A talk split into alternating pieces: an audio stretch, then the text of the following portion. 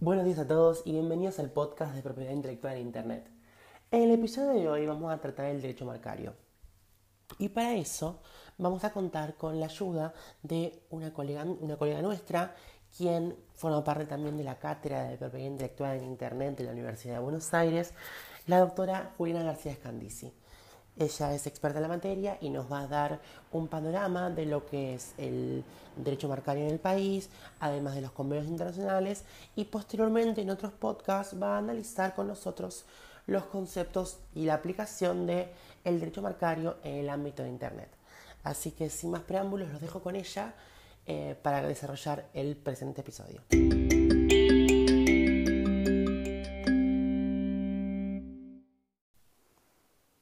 Tardes a todos, mi nombre es Juliana y bueno, hoy en, un episodio más de propiedad intelectual en Internet vamos a ver lo que es el derecho marcario. En primer lugar vamos a ver una breve definición que cabe aclarar que no existe una definición unánime de lo que es el derecho marcario. Pero vamos a aportar un par de elementos que nos van a ayudar a definirlos. En primer lugar vamos a decir que es un derecho exclusivo de autorizar o prohibir. En segundo lugar, que es un derecho de apropiación. En tercer lugar, que es de carácter territorial. En cuarto lugar, que él mismo se otorga por un plazo, que puede ser determinado o bien indefinido. Y la finalidad es utilizarlo para identificar y relacionar a un producto o servicio con su creador y así evitar inducir error a los consumidores. Bueno, de esta definición vamos a sacar, vamos a explicar, mejor dicho, un par de cositas. En primer lugar, ¿Qué significa que sea un derecho exclusivo de autorizar o prohibir? Que solamente el titular de la marca va a ser quien va a estar autorizado a prohibir o autorizar su uso. Bien, si esa persona no nos da permiso para que nosotros podamos utilizar su marca, no lo vamos a poder hacer. Y si lo hacemos, vamos a cometer una infracción. Bien. Ahora bien, ¿qué significa que sea de apropiación? Que la primera persona que registra la marca va a ser quien se va a quedar con esa marca. Entonces, si otra persona quisiera, registrar esa idéntica marca, no lo va a poder hacer porque ya una persona en términos normales le ganó de mano. ¿Bien? ¿Qué significa que sea de carácter territorial? Que cada derecho de marcas, o mejor dicho, cada marca, nace en el lugar donde se registra. Entonces, en cada país o en cada estado van a ser el derecho marcario cuando se lo registre. ¿Qué quiere decir que sea otorgado por un plazo? Que hay un plazo determinado o bien que puede haber un plazo indefinido. Y el último elemento es la finalidad del derecho marcario o la finalidad de las marcas, que normalmente se utilizan para identificar y relacionar productos o servicios con su creador. Entonces, yo tengo determinada marca y mi marca va a ser relacionada con un producto o servicio. ¿Para qué? Para evitar que si hay un producto o servicio igual al mío en el mercado, la gente sepa que con esa marca se me va a identificar a mí y no a mi competidor. ¿Bien? Ahora bien, en nuestro derecho, en el derecho argentino, eh, las marcas están reguladas en la ley 22362. En el artículo 1 y 2 van a poder notar que está establecido taxativamente qué va a ser materia registrable y qué no. Básicamente qué es lo que se va a poder registrar y qué es lo que no se va a poder registrar como marca. A modo de ejemplo voy a decir que eh, en nuestro país puede registrarse como marca una o más palabras, los monogramas, las bandas, las combinaciones de colores, los envoltorios, los envases, etc. Eso mírenlo específicamente en el artículo 1.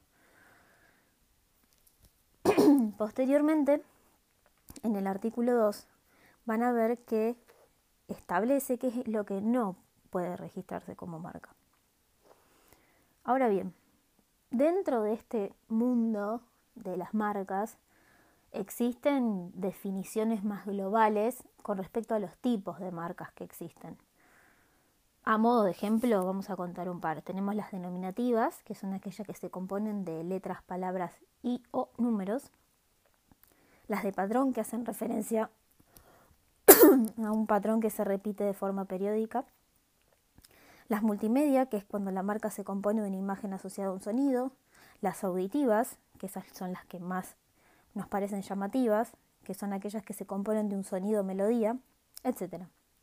No vale la pena andar porque es un análisis que se hace a nivel ejemplificativo y a modo de calificar los distintos tipos de marca. En las leyes normalmente esto no está establecido, sino que es una manera que se tiene de ordenar las marcas que existen o las cosas que se pueden considerar o registrar como marcas. Ahora bien, una de las características que nosotros habíamos dicho es que para que las marcas tuvieran una protección determinada o que se cumplieran los requisitos de la marca, debían estar registradas en el estado donde quisieran funcionar. ¿Bien?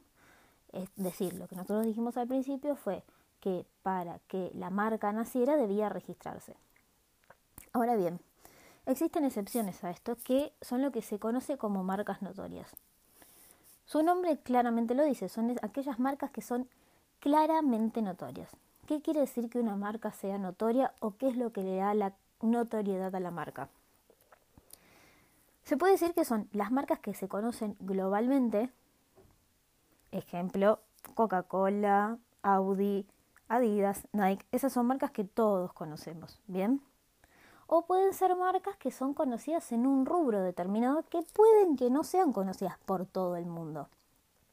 Por ejemplo, eh, Hetcher, Verdal, que son conocidas en un rubro particular que es el rubro automovilístico. Bien, ahora, ¿qué pasan con, estas marcas notorias? Estas marcas notorias tienen una protección especial. ¿Y qué contempla esa protección especial? Esa protección especial lo que hace es que no sea necesario registrar en cada país donde aquella quiere ser utilizada, por los titulares, obviamente, debido a su notoriedad. Por ejemplo, si yo quisiera registrar la marca Coca-Cola, no podría, porque claramente es conocida por todos nosotros. Si yo no soy el titular de la marca, obviamente. Si yo voy en representación de Coca-Cola y lo registrara en un país o lo quisiera registrar en un país donde normalmente o donde no está registrado, sí lo podría hacer porque voy con derechos legítimos. Pero si una persona que no es titular de la marca quisiera ir a registrarlo en un país donde ésta no estuviera registrado, no podría hacerlo. Una salvedad a esto. Que tengan una protección especial estas marcas notorias no impide su registro. O sea, Coca-Cola va a poder, y normalmente lo hacen, porque obviamente las marcas notorias eh, lo hacen por una cuestión de seguridad jurídica, registran todas las marcas en los países donde quieran ser utilizados pero independientemente si hay, algún país en el cual no llegó a registrarlo por A o por B, gozaría de esta protección especial. Ahora bien, ¿de dónde surge esta protección especial normativamente hablando?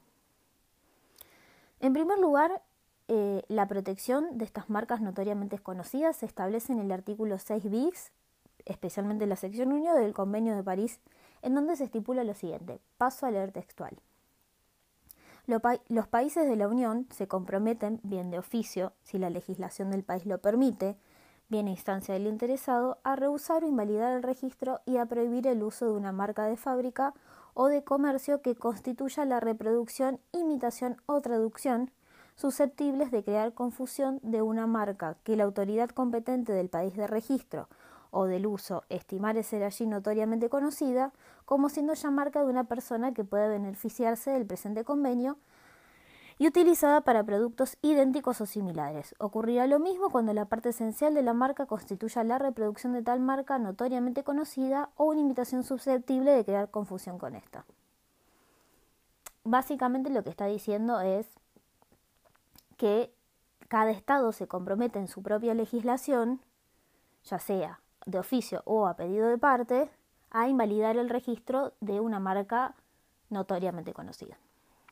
El problema que se genera con esta normativa del Convenio de París es que no establece qué es lo que se conoce o lo que es lo que puede ser llamado marca notoria o marca notoriamente conocida. No lo especifica. Sin embargo, en el artículo 16.2 del acuerdo de la PIC, se ofrece una cierta orientación a lo que puede ser considerado marca notoriamente conocida. El artículo 6 bis dice, se aplicará mutatis mutanti a los servicios al determinarse una marca de fábrica o de comercio es notoriamente conocida. Los miembros tomarán en cuenta la notoriedad de esa marca en el sector pertinente del público, inclusive la notoriedad obtenida en el miembro de que se trate como consecuencia de la promoción de dicha marca. Ahora bien, esto ha sido todo por hoy con respecto a la legislación de marcas notorias. En el siguiente podcast vamos a seguir desarrollando un poquito más con respecto a marcas notorias y a su legislación y empezaremos a ver el tema que más nos importa a nosotros, que es marcas y su aplicación en Internet o su posible conflictividad en Internet. Así que bueno, esto ha sido todo por hoy, por este podcast. Espero que les haya gustado y quédense para escuchar el próximo episodio.